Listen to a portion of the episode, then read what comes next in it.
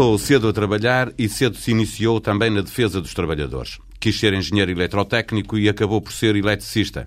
Não desistiu e deu continuidade à sua formação académica, licenciando-se em Sociologia no ISCTE, com 50 anos já feitos. Sete anos mais tarde, doutorou-se. É o mais conhecido sindicalista português. Doutor Manuel Carvalho da Silva é o convidado da TSF e do Diário de Notícias. Bom dia. Bom dia. Já se percebeu que o Governo não vai voltar atrás e que este ano os salários da função pública vão mesmo ser congelados. Nos próximos anos eh, é previsível também que não subam. Os trabalhadores do Estado vão ter que se preparar para anos de luta? Os trabalhadores todos e os portugueses e as portuguesas na sua maioria, porque só uma minoria muito reduzida eh, beneficia deste, desta situação a que se chama crise, que se instituiu, eh, ou melhor, transformou-se a palavra crise numa instituição. E, portanto, apenas uma minoria muito escassa beneficia desta situação. E como nós não, não, não estamos aí com, com propostas para sair destes bloqueios em que nos encontramos, a esmagadora maioria dos trabalhadores e dos eh, portugueses têm que se preparar para remar contra a maré, porque senão, porque senão é uma geração que é comprometida. Que balanço faz da greve da função pública? É importante as greves, eh, eh, a sua a sua dimensão observa-se por vários fatores. A adesão dos trabalhadores, que as sustentam, mas também a capacidade de colocação das questões que estão em causa e a percepção dos problemas na sociedade. Há ainda um outro elemento importante que é eh, o acolhimento ou não eh, do poder, neste, caso é o governo, não é? senão seria o poder patronal, eh, de interpretar os protestos. E eu direi que, em vários aspectos, a, greve eh, foi um êxito. Teve uma participação significativa de trabalhadores, eh, muito significativa, eh, num contexto em que há muita precariedade na administração pública, muita, muitos trabalhadores com vínculo precário, mas também muita subcontratação, num contexto em que há lutas setoriais, subsetoriais importantes, como é o caso da saúde, como é o caso do ensino. E resultados concretos dessa luta? Pode haver? Como lhe disse, acho que eh, ficou um bom alerta sobre um caminho que não pode ser seguido. A Organização Internacional do Trabalho, nos últimos tempos, chama a atenção, e designadamente a carta do, do diretor-geral da OIT à, à última eh, cimeira de, dos países ricos, né? eh, eh, chama a atenção que as três causas que estão a aprofundar a crise neste momento são eh, a redução da retribuição do trabalho, a precarização generalizada dos vínculos de trabalho e o facto de, nesta chamada fase de recuperação, os acionistas, quer do, do, do, setor financeiro, quer dos grandes grupos económicos, estarem a captar o dinheiro e a não disponibilizarem uma dimensão suficiente para reinvestimento e para dinamização da economia. Ou seja, a solução, porque a crise não são os valores das, das ações no dia a dia da, da Bolsa, isso é, faz parte de um outro jogo. A crise é o desemprego, a precariedade, a pobreza, as desigualdades. E eh, diremos que, aliás, como, como Somavia também refere, que eh, só se pode chamar recuperações da, de, saídas da crise a recuperações económicas criam emprego. E o emprego cria-se no setor privado e no setor público. E, portanto, este chamamento de atenção de que há perda de emprego, que há perda de salário e que, e que isso não é caminho na administração pública, como não é no privado, porque aquilo que se adota para a administração pública acaba por uh, correr também no privado, é um fator importante. Sendo que esse não é um caminho de Portugal, é um caminho uh, europeu? Pois, mas nós sabemos que podemos, se não houver cautelas, aqui como noutros espaços do mundo, no contexto em que se vive e que se entrou numa, nova, numa fase de efetiva globalização, é? há povos e do, do, de povos importantes no mundo, países de grande influência que nesta viragem de milénio, viragem de século e de, e de milénio, colocaram claramente que se isto é global também fazem parte do jogo. E, portanto, há uma grande alteração da situação no plano mundial e eh, se não se tiver isso em conta, e se não se tiver em conta os erros estratégicos que têm sido cometidos, e se não se travar o comportamento do setor financeiro. O setor financeiro montou ao longo das últimas décadas um processo de captação dos lucros da economia real e esvaziou-a. E agora está num processo de captação dos orçamentos de Estado para a especulação financeira. E este é um desastre. E, portanto, nós tenhamos noção, mesmo na Europa, que se não se, não se encontrarem alternativas para isto, eh, nós podemos estar às portas de uma situação muito complicada. Há quem fale em abismos. Eu acho que é possível travar as coisas, mas não tenhamos dúvidas de que não há saída desta situação em que nos encontramos com as mesmas receitas. E o que aí é um aprofundamento de receitas. Carvalho da Silva, voltemos ao nosso problema particular e, a, e, a, e ao protesto que, que, esta semana houve na, na função pública para lhe perguntar se acha que o setor privado, que está também com com grandes problemas de precariedade no emprego, empregos em risco, que pagam impostos, eh, sente que eles estão solidários com o setor eh, público, com a função pública e com esta greve? Eh, há solidariedades e há ruptura de solidariedades na sociedade portuguesa, no seio dos trabalhadores e não só. E a sua pergunta tem dois tópicos, do meu ponto, que me surgiram de imediato como necessários de, de serem referidos. Um deles é, usou a expressão o setor privado que pagam impostos. Um dos problemas em Portugal, para uma aposta que é prioritária, que é aumentar as receitas do Orçamento de Estado, é que nem toda a gente paga impostos. Eh, os trabalhadores pagam impostos, né? mas nem toda a gente paga impostos. Uma das coisas que é preciso ir ver né?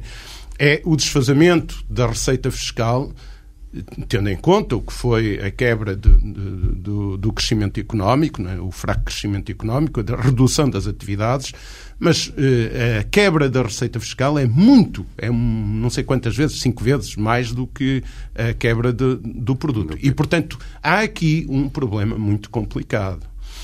E, e, e, é fundamental, para além de haver um outro, né, é que quem trabalha paga impostos, e quando digo quem trabalha, em princípio. Trabalha por conta de outrem.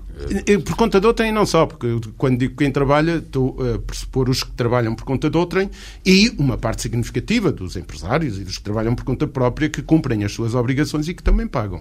Mas eu pergunto se eh, um indivíduo, qual, qualquer um de nós, né? Que se ganhar um euro pelo trabalho paga imposto, eh, se esse euro que ele ganha pelo trabalho vale, é menos digno do que um euro que se ganha na especulação financeira ou que se manipula aí nos bens mobiliários. E, portanto, porquê é que esses não pagam impostos? Essas são questões fundamentais. Essa é uma questão. A outra que observou é em relação às solidariedades. É, um dos problemas da sociedade atual é a ruptura de solidariedades. Em vários planos desde podemos entrar no campo social até ao campo territorial, etc. Mas no mundo do trabalho há ruptura, rupturas profundas entre gerações e, e, e as rupturas entre gerações são talvez o problema mais grave. O problema da precariedade do trabalho, o desenvolvimento da precariedade do trabalho é mãe do, dessa, de, de, de, grandes dimensões dessa ruptura de solidariedades, mas não é só essa, é também o estilo de vida que se vai desenvolvendo na sociedade. Nós estamos numa sociedade de individualismo, de consumismo, que cruzados são, são, digamos, uma receita explosiva, mas nós estamos num tempo de negativista complicado, ou seja, é fácil colocar as pessoas, os trabalhadores, uns contra os outros a discutir entre o que, o que ganha 800 euros e o que só recebe 400, né? e a disputarem entre eles ou entre o que ganha 1.500 ou 2.000 e 3.000, escondendo que os problemas de fundo não são esses. O problema na, na sociedade, na, numa sociedade como aquela em que vivemos e que se projeta para o futuro, e neste sistema capitalista em que estamos, é natural que haja diferenças salariais. Não me choca que haja eh, diferenças salariais de 1 para 10 nesta sociedade, ou às vezes até mais. Às vezes o problema nem é de 1, de 1 para 20 ou de 1 para 30. O problema é de 1 para, para mil, de um para dez mil, de um para cinquenta mil. Esse é que é o problema. E quando se entra neste esquema de eh, se tu, perdoe-me a expressão, mas se tu tens e eu não tenho, e o ter pode significar ganhar 700 euros e o outro ganhar 500, né? se tu tens e eu não tenho, dá cá um bocado para ficarmos iguais, entramos numa espiral regressiva que nunca mais acaba. Ou seja, o problema é estruturante. É ir ver onde está a riqueza, onde ela se concentra e produzir uma outra distribuição. E, por outro lado, mobilizar e responsabilizar todos para se produzir mais. Não é? Haverá mais solidariedade entre público e privado quando acontecer aquilo que há pouco referia, que é uh, aquilo que se determina para o público acaba por ter consequências no privado. Uh, é sempre... o, o setor privado, os trabalhadores uh, que estão fora da, da função pública, terão necessidade, na sua opinião, de ter uma luta igual àquela que já iniciou a função pública este ano? A pergunta mais concreta. Eu uh, insisto... Haverá necessidade de falar com o GT para uma greve geral este ano em Portugal? Eu insisto se permanentemente assim? numa ideia. Nós convençamos em Portugal, em concreto, mas isto também se aplica aos outros países, mas convençamos-nos de uma coisa muito simples. Nós não vamos ter saída dos bloqueios em que nos encontramos se não tratarmos a dimensão dos problemas com realismo. Ou seja, há dimensões que vêm do, do exterior, da crise internacional, há dimensões que são inter, inter, internas, que precisam de ser sistematizadas para haver resposta. A primeira questão é esta. Segundo, nós não vamos ter saídas desta situação com as receitas do passado. Se, se o país submeter ao determinismo financeiro, na sua estratégia, vamos ver o que vem aí do Programa de Estabilidade e Crescimento, Já vamos da nossa parte sobre avançamos sobre isso, mas não há saídas. É preciso mobilizar a sociedade. Era muito importante que se desenvolvessem compromissos largos, amplos na, na sociedade portuguesa face à situação em que estamos. Mas isto tudo só é possível se os portugueses e portuguesas se mobilizarem. Não vem aí nenhum, nenhum uh, governante com uma receita milagrosa ou com uma varinha de condão. Por parte dos sindicatos só há um caminho. É esclarecer, mobilizar, sensibilizar e mobilizar. Vai ter que haver muita luta. Não, não, e isso pode significar, desculpe insistir na pergunta, é preciso a toda de uma greve é geral? preciso toda a unidade. Eu não sei, eh, sabe que já tenho enfim, posso-me considerar um sindicalista com alguma tarimba, com alguma experiência. Há uma é, coisa, com certeza. Há uma coisa que um sindicalista não pode fazer, é falar de greves ou de lutas por anúncio. É, Trata-se de preparar as coisas conforme elas são necessárias e, a partir daí, é, fala-se delas em termos de concretização quando a decisão está assumida. O que lhe digo é que é preciso toda a unidade na ação, é preciso toda a mobilização, todo o desenvolvimento de capacidades de luta dos trabalhadores e do povo português para que as coisas se mudem. Uh, não há mesmo... Basta olhar uma coisa, não é? se virmos a, as, as, receitas do, do, dos, das alternativas possíveis, agora ainda em, em, torno da discussão das lideranças do PSD, eh, eh, bem, se nós estamos à espera de sair da situação em que estamos com, com, com isto, estamos lixados, porque isto é mais do mesmo e não, e não se vai lá, não é? Uh, não há mesmo nenhuma possibilidade de Portugal, uh, por uma vez, ter um compromisso nacional sério entre patrões e empregados que permita um combate nacional à crise económica e social? É um grande desafio. Eu sou, por, pela lei da vida, um sindicalista em, em fim de percurso, não é? mas uh, já tenho pensado uh, neste, nesta situação em que o país está, tenho pensado nos últimos tempos, nesta situação em que o país está, e face aquilo que é necessário fazer, se fosse possível, um contributo mínimo, eu digo da minha parte, como de outros, para, para se chegar a um compromisso que desse um sinal de, de inovação, inovação social, né? de responsabilidade de, de partilhada, isto era extraordinariamente importante, mas há pressupostos para isso. Não é possível chegar lá, primeiro, se a base de reflexão para a análise dos problemas eh, concretos e para se encontrarem respostas concretas não for uma análise séria e equilibrada. E neste momento há um problema, é que há um desequilíbrio enorme entre, uh, de poder entre, entre, o capital e o trabalho, entre os representantes do mas capital isso, e o isso trabalho. Isso existe um pouco por todo lado e há países em que, isso, em que é possível não, uma maior aproximação entre os interesses ambas as partes. Nós somos o país da Europa com pior distribuição da riqueza, com mais desigualdades. Não nos esqueçamos disso. Não nos esqueçamos disso. E, portanto, isto significa que o desequilíbrio é maior. Nós Mas temos... isso tem a ver com a qualidade do nosso patronato? Tem a ver com os portugueses, em primeiro lugar, tem a ver com as práticas patronais. Não é que os. Eu não tenho nenhuma ideia que os patrões são intrinsecamente maus. Isso é um disparate absoluto. São seres humanos como os outros. Agora, há práticas. E, por exemplo, em Portugal, o, o, os, os empresários sempre tiveram no Estado um chapéu protetor. Tinham antes do 25 de Abril. É uma coisa curiosa, porque no período do fascismo, nós, não, nós tivemos sempre os grandes setores patronais em Portugal, salvo raras exceções e pontuais, numa posição de eh, usarem os mecanismos repressivos que o regime colocava nas relações com, o, com os trabalhadores e nunca valorizarem o sindicalismo. Por exemplo, em Espanha havia sindicalistas presos Estou-me a lembrar do Marcelino Camacho e, por exemplo, Nicolas Redondo. Eu já, já, discuti isto aqui há uns anos com ele, até a propósito de um debate que o Dr. Mário Soares organizou sobre a transição em Portugal e a transição em Espanha. Eu fui convidado a refletir sobre o processo e o Nicolas Redondo convidado a, a refletir eh, também sobre o processo na visão espanhola. E uma das coisas que se observa é isto. Havia grandes empresários que iam à prisão visitar o Nicolas Redondo e o Marcelino Camacho para negociarem com os sindicatos eh, negociarem as condi condições de trabalho e resolução de conflitos. Em Portugal foi sempre o patronato colocou-se sempre num protecionismo. E não, será, e, não será consigo na CGTP é um problema... que algum dia esse, esse, esse acordo se fará em Portugal? Ou seja, não estarão reunidas não, eu, eu as queria... condições a curto prazo? Não. Eu desejo que estejam, por isso é que lhe estava a dizer, eu gostava imenso de contribuir para isso. Permita-me, os, os pressupostos são estes. Se nós formos ver as revisões da legislação laboral, é ainda não se terminou uma, uma revisão da legislação e já estão os principais representantes patronais a reclamar outra, sempre no mesmo sentido. Nunca, nunca se consolida nada. Se nós for, formos ver a aplicação da lei no trabalho, a aplicação da lei em Portugal é um problema, não é? Esse era um importante compromisso, era uma mudança de atitude dos portugueses face à lei nos mais diversos campos. Mas no trabalho é desastroso. Essa é uma questão. A construção de relações equilibradas. A outra questão é a atitude perante os compromissos. Nós sistematicamente, estou cheio de ouvir ao longo do tempo, representantes patronais que chegam ao fim de um compromisso e dizem: sim, é isto. Agora, quem determina as coisas são as empresas. Os, os, grandes patrões portugueses não dão, não metem a cabeça no funcionamento das, das organizações patronais. Procuram estratégias de, de as influenciar e de elas funcionarem a favor dos seus interesses, mas não metem a cabeça e não se submetem. E este é um outro problema. Agora, para haver um compromisso, faltam outras coisas.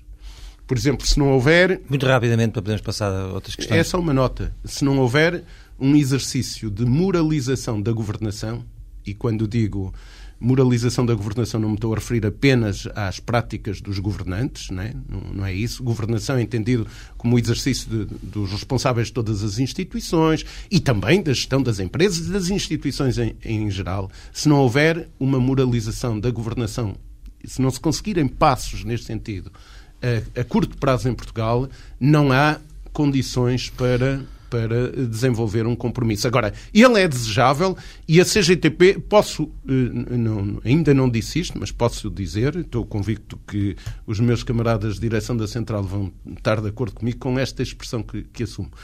A nossa proposta eh, de, de, levantamento de questões em relação ao, ao Programa de Estabilidade e Crescimento pode ser uma base de criação do tal lastro de confiança. Não estão ali as respostas aos problemas concretos, mas está uma base para discutir, para se poderem encontrar caminhos. Agora, que cada parte meta a sua cabeça e que haja uma discussão séria e não apenas, eh, por exemplo, estes exercícios sucessivos de concertação social apenas para ajudar a agenda do, dos governos não tem sentido. Não é apenas com este, é com, com os outros. Vamos então falar das propostas da CGTP para o, para o Programa de Estabilidade e Crescimento.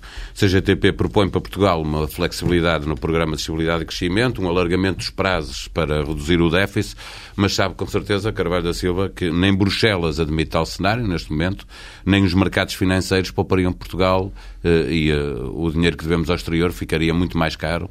Eh, tem consciência disto? Como é que isto se consegue ultrapassar? As, as propostas apresentadas pela Comissão Europeia anteontem sobre a chamada Agenda 2020 têm consequências de, de, sobre os orçamentos de Estado que implicam mobilização de receitas para responder a essas respostas.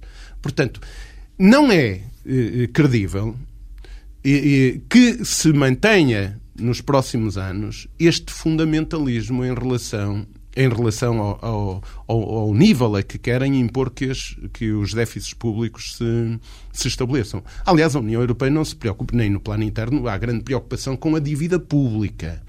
Não é? Não se importam, caso, não se importam, Grécia, não se é? importam que os povos fiquem pendurados pelo pescoço a pagar a dívida durante muito tempo. A questão é do déficit. Ou seja, é da disponibilização financeira nos orçamentos de Estado para o poder financeiro e económico quando lhe apetece, quando apetece? É? quando tem condições, ir lá e rapar aquilo a seu favor. Não é? Esse é que é o problema. Mas são os e... déficits sucessivos que aumentam as dívidas, não é? É por haver Sim, déficit todos os anos. Mas reparem numa coisa.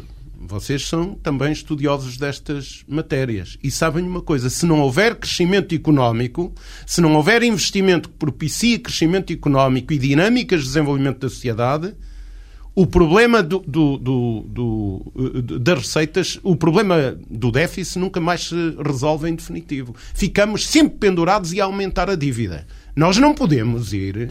Essa experiência tem existido é que... nos, nos chamados países do terceiro mundo, não é? E, portanto, o que se está aqui a ensaiar, não, tenho dúvidas. O, o, o sistema financeiro está a tentar sair do processo aumentando a sua, a sua forma de explorar como... os, os povos. E os governos não se podem submeter a isto. Deixe-me colocar esta pergunta. Como é que se compagina, Além de, que como é que se compagina esta necessidade que, que, de desenvolvimento que defende com a política que também é, é, é importante de combate a esse, ao déficit de cada um dos Estados? Como é que se, Primeiro, como é que se pode fazer isso? Primeiro, não deixar... Alargando, alargando o prazo, por exemplo, de, de convergência para os 3%? Primeiro, não deixar. Primeiro eh, eh, fator que é, eh, que é fundamental. Não deixar, eh, as, pelas opções tomadas, condicionalismos ao crescimento e ao desenvolvimento. Não pode deixar-se, porque se deixarmos é um desastre para o país. A partir daqui, o que é que se pode fazer? Eh, do ponto de vista das reclama... da, daquilo que tem que ser as pressões feitas na, na, no funcionamento da União Europeia, há várias coisas a ter em conta. Uma delas é o alargamento dos prazos, claro que é. Não, não, não, não pode ser de outra forma. E vão acabar por ter que se alargar os prazos. Vai ter que se, que se alargar os prazos, não haja dúvida quanto a isso. Não sejamos engenhos nisto. E, portanto, não, nos, não façamos aqui uma espécie de, de, de papel de, de, de bom aluno fazendo conta que não percebemos a, porrada que vamos levar. Depois, tenhamos noção de que alguns dos mecanismos que estão a ser desencadeados sobre os países mais frágeis, e incluindo a Espanha, porque a Espanha é um país eh, muito importante no contexto da relação pequenos-grandes na Europa e também por outros fatores, não nos esqueçamos que é um, é um país com múltiplos Estados, enfim, há outras questões com múltiplas nações. É? Há, há uh, múltiplos problemas que podem vir de Espanha, mas há hoje um ataque ao euro e outras coisas né, em, em, desenvolvimento sobre a Europa que têm os seus efeitos. Depois, passemos ao concreto. E, e de forma muito simples respondo-lhe assim. Sendo verdade que não se consegue uma dinâmica de crescimento económico de um dia para o outro, é? acelerá-la e colocarmos rapidamente, não, não, é de um, não é num ano facilmente nós colocamos taxas de crescimento de, de, de 2,5%, ou 3% ou 4%. Não é? Isto precisa de ser trabalhado. Por isso é que nós apontamos um conjunto de, de desafios, desde a discussão sobre a, a, reindustrialização e for, as formas de o, de o fazer, sobre o aproveitamento de capacidades nacionais. Nós não temos políticas de desenvolvimento nos diversos setores do nosso país minimamente definidas. É um desastre. Isto precisa de ser retomado. E depois passemos à outra questão, que é as despesas. Mas quando se começa a falar das despesas, antecipemos a prioridade. Qual é a prioridade? Aumentar as receitas. Como eu dizia há pouco, é uma tonteria e é um, um, um problema grave e que, e que, apertará o cinto aos portugueses de forma violenta se, se se aplicasse no nosso país estas receitas que alguns setores de direita eh, defendem, não é? Que é reduzir impostos. Não, nós temos que pôr a riqueza que não paga impostos a pagar impostos, nós temos que encontrar reacertos em relação a, a benefícios que estão no sistema fiscal e outros, onde se pode ir buscar alguma coisa, e temos que tratar da despesa por onde ela deve ser tratada. É evidente que neste contexto nós dizemos é preciso eh, apostar nas gran nos grandes projetos, infraestruturas, sim senhor, mas que haja uma articulação com a dinamiza dinamização da economia portuguesa. E, portanto, pode haver, para além de reclamarmos no plano europeu né, revisões de prazos e, revisões da fasquia, isto vai ter que ser revisto. E se a Europa nos e outra continuar coisa, a impor esse caminho, e outra coisa, é de admitir... Uma coisa escandalosa na, neste funcionamento na União Europeia é, é esta situação em que estamos. Os, os países porque utilizaram dinheiro. Nós chegamos a esta situação difícil dos déficits públicos porque se meteram milhões e milhões é? em proteção e em defesa do setor financeiro e de grandes grupos económicos. Não foi porque se pagou salários mais elevados. É? Chegamos aqui porque o dinheiro foi para esses. Ora bem, e agora é preciso investimento, é indiscutível. E os Estados têm que ir arranjar recursos, têm que se endividar, em particular os frágeis como o nosso, para dinamizarem a economia. Mas não e não podem. Diga uma coisa, deixa-me interrompê-lo. Não, não, defende, no limite, uh, que Portugal vire as costas a Bruxelas e que saia da União Europeia? Ou isso poderá estar em cima da mesa a médio e longo não, prazo? Não, não caia nessa subversão. Não gostaria de saber a sua opinião sobre não isso. Não caia nessa subversão, porque isso não está em discussão. Mas é que o seu discurso, o problema... pode, o seu discurso poderá, poderia. Não, não, a União, Europeia, a União Europeia tem que, tem que mudar, tem que ter profundas mudanças. Muda, temos que mudar a União, mas não tem que, que mudar os países dentro Pro... da União. Não, nós temos que fazer o nosso trabalho, nós somos pequeninos na, na Europa. Não é? quando, chegar a, quando chegar às barbas dos grandes, vocês veem se muda ou se não muda. Não é? Mas não Mas... devemos abdicar desse estatuto de país da União Europeia. É como isso que eu pergunto ao Como é evidente, isso não tem causa. O que tem causa é um combate, um combate próprio que tem a ver com a nossa realidade. Eu estava a chamar a atenção de uma outra coisa que é escandalosa. Os, os, os, os Estados precisam de fazer investimento não é? para dinamizar a economia, quer pelo setor e público. fizeram no combate a esta crise. Claro, e agora precisam de mais dinheiro, quer para, para, para digamos, a, a dinamização do investimento público, quer para apoiar o investimento privado, porque uh, face aos nossos atrasos estruturais, face ao desgaste que houve nos últimos tempos, face à necessidade, de, por exemplo, Portugal, de evoluir do ponto de vista da qualificação das pessoas, etc., é preciso também apoiar o setor privado, não há dúvida quanto a isso. Mas para termos dinheiro para isso, não podemos ir buscar dinheiro ao Banco Central Europeu. Temos que ir à banca privada. Não é? E o, o, país paga juros de 6% ou de 7%, conforme agora as, as imposições né, do, das empresas rating e, e, isso tudo. E depois, banco, os bancos privados podem ir buscar dinheiro ao Banco Central Europeu e vão buscar ao Banco Central o mesmo dinheiro que emprestam aos Estados, só que o vão buscar a 1%. Isto é um escândalo. Isto é um escândalo. E a União Europeia pode assistir a isto impunemente? Não, não pode. Agora, o que a União Europeia está é carente de, de, encarar os problemas reais e não tem governantes que estejam à altura. Não estejam à altura, dizer, não estão voltados para resolver os problemas. Estão voltados é para continuar com o sistema. E é por isso que nós podemos estar na Europa às portas de problemas muito complicados. Nós todos Grandes somos... movimentos sociais, é isso? Grandes movimentos e, e, e, rupturas muito complexas. Isto Na Grécia já se assiste um e, pouco a isso. E, e eu chamava a atenção de uma coisa. eu chamava a assim. atenção de uma, de uma outra coisa há pouco. É que, para além destes problemas todos, nós temos a concorrência. Ou seja, a dinâmica dos chamados países do Sul não vai diminuir nós, os europeus, como outros, não vão, no futuro, não vão ter as mesmas condições de ir sacar matérias-primas ao preço que iam sacar no passado, como não vão ter condições de ir fazer uma série de outras coisas. Há uma nova realidade no mundo que se acrescenta a estes problemas. E por isso tudo, nós estamos mesmo desafiados a, a pensar fundo sobre a situação em que nos encontramos. Não é? Carvalho da Silva, uh, o tempo corre, uh, vamos olhar um pouco para a política uh, nacional. Perguntava-lhe até que ponto, em sua opinião, estão o Primeiro-Ministro e o Governo fragilizados com as notícias que têm saído do processo face oculta, designadamente a alegada tentativa de, de interferência na compra da TVI pela PT. Acha que isso fragiliza o Governo e o Primeiro-Ministro? É claro que fragiliza, mas essa é apenas... Até que ponto? Não, não tenho nenhum medidor da coisa, não é? Mas ao ponto de poder estar em causa já os resultados das últimas eleições? Eu, eu, eu não sou analista político, não gosto de entrar. Eh, Mas tenho opinião. Tenho, tenho. Não, não deixo de pensar sobre essas coisas. Não quer pensar aqui connosco? Eh, não, eu estou a responder. Estou a dizer que isso, eh, este, este processo desgasta, este processo não ajuda a resolver os problemas. Eu disse-vos há pouco.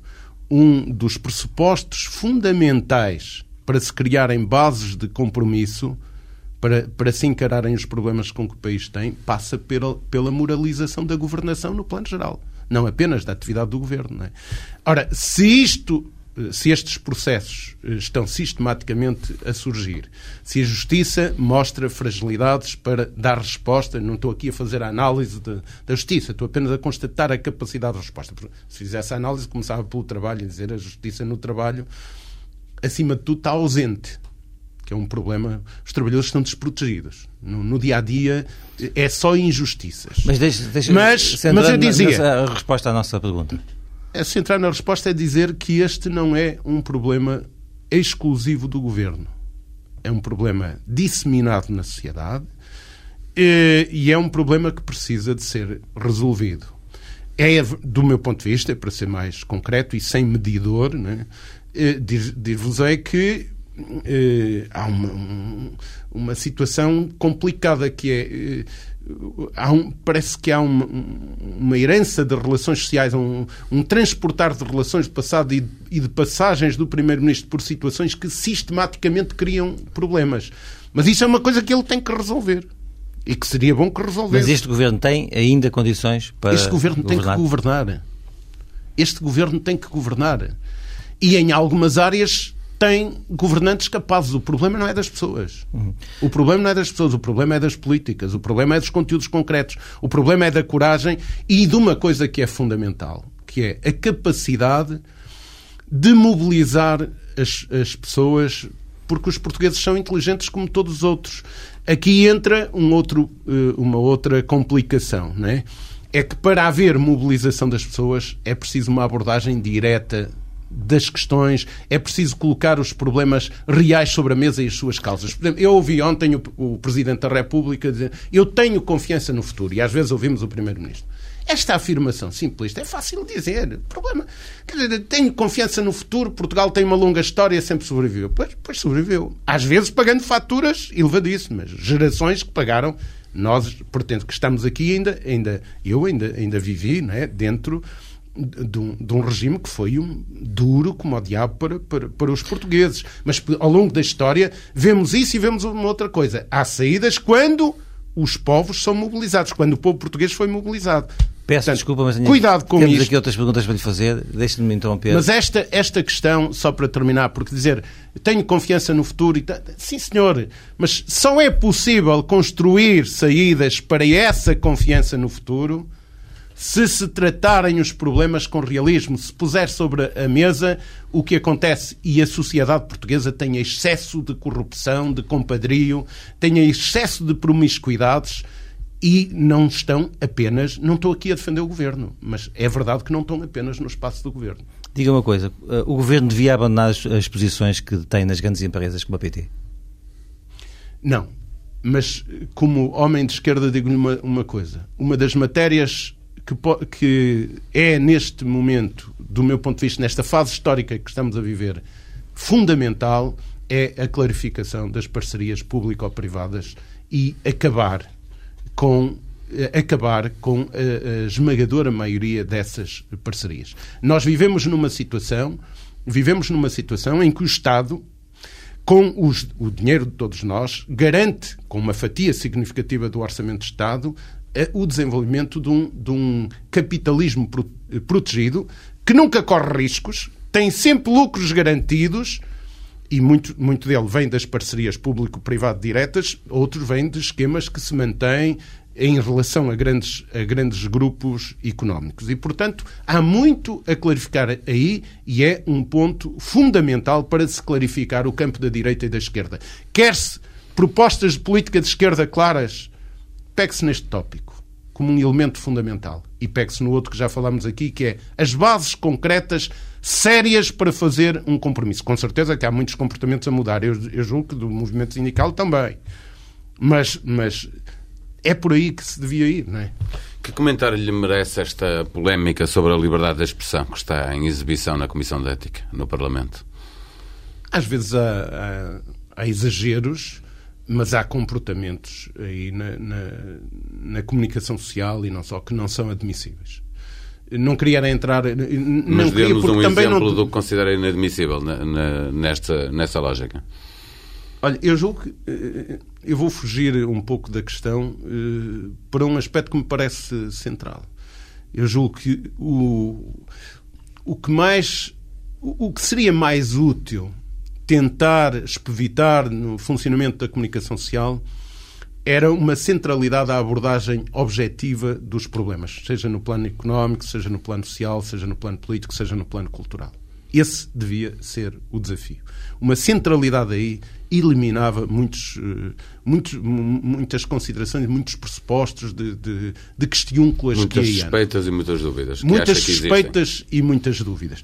E e colocar na, na, comunicação e na informação abordagens sérias sobre as, as coisas. Não é? Portanto, esse, esse deve ser o caminho. Cavaco Silva uh, deverá recandidatar-se, estamos todos à espera que o faça. Uh, Manuel Alegre já se disponibilizou para avançar e Fernando Nobre já avançou. Há dois anos foi convidado o Manuel Carvalho da Silva da TSF e do Diário de Notícias, neste mesmo programa, e não excluiu a hipótese de um dia vir a ser candidato presidencial. Já só falta um ano essa hipótese Essa... já está excluída? Ou Essa é não? É boa. Eu, eu, eu sou um cidadão com todos os direitos como... Voltamos-lhe a fazer a pergunta. Com todos os direitos depois. como todos os, os cidadãos eh, portugueses, neste caso maiores de 35 anos, né, que é a condicionante única. E já agora acrescento uma coisa. E, e não aceito, e julgo que a sociedade também não aceita, que um sindicalista seja um cidadão menor na sociedade. Porque muitas vezes tratam-se os sindicalistas eu, nesse, nesse plano, até sou um privilegiado, dado. Pois não é, com certeza é, que há, há muito. Sim, mas a, a eh, já há dois anos havia quem, quem o quisesse empurrar para ser candidato A generalidade dos sindicalistas que são trabalhadores abnegados e, e, e estudiosos e, e, e, que, e que dão contributos excepcionais, muitas vezes são vistos na sociedade por alguns com uma certa sobranceria, né? E, e, é bom, é bom que, que numa sociedade, para dar dimensão à, à, democracia, não se tenha essa visão. Mas não é o seu caso e é por haver exatamente muita não, gente e respondo, políticos de renome a pensar em si como candidato exato, presidencial. Eu respondo de uma forma muito simples, já, já tive a oportunidade de dizer há poucos dias. Essa questão, essa matéria, não está na minha agenda porque não está em agenda.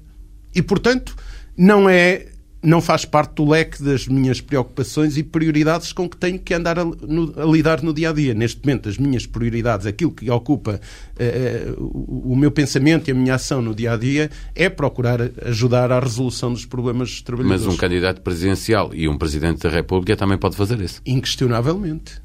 Agora, o que posso dizer, e repito, é que não está na agenda. E não estando na agenda, não está na minha. Mas seria útil para Portugal que um dia viesse a ter um Presidente da República oriundo do mundo do trabalho?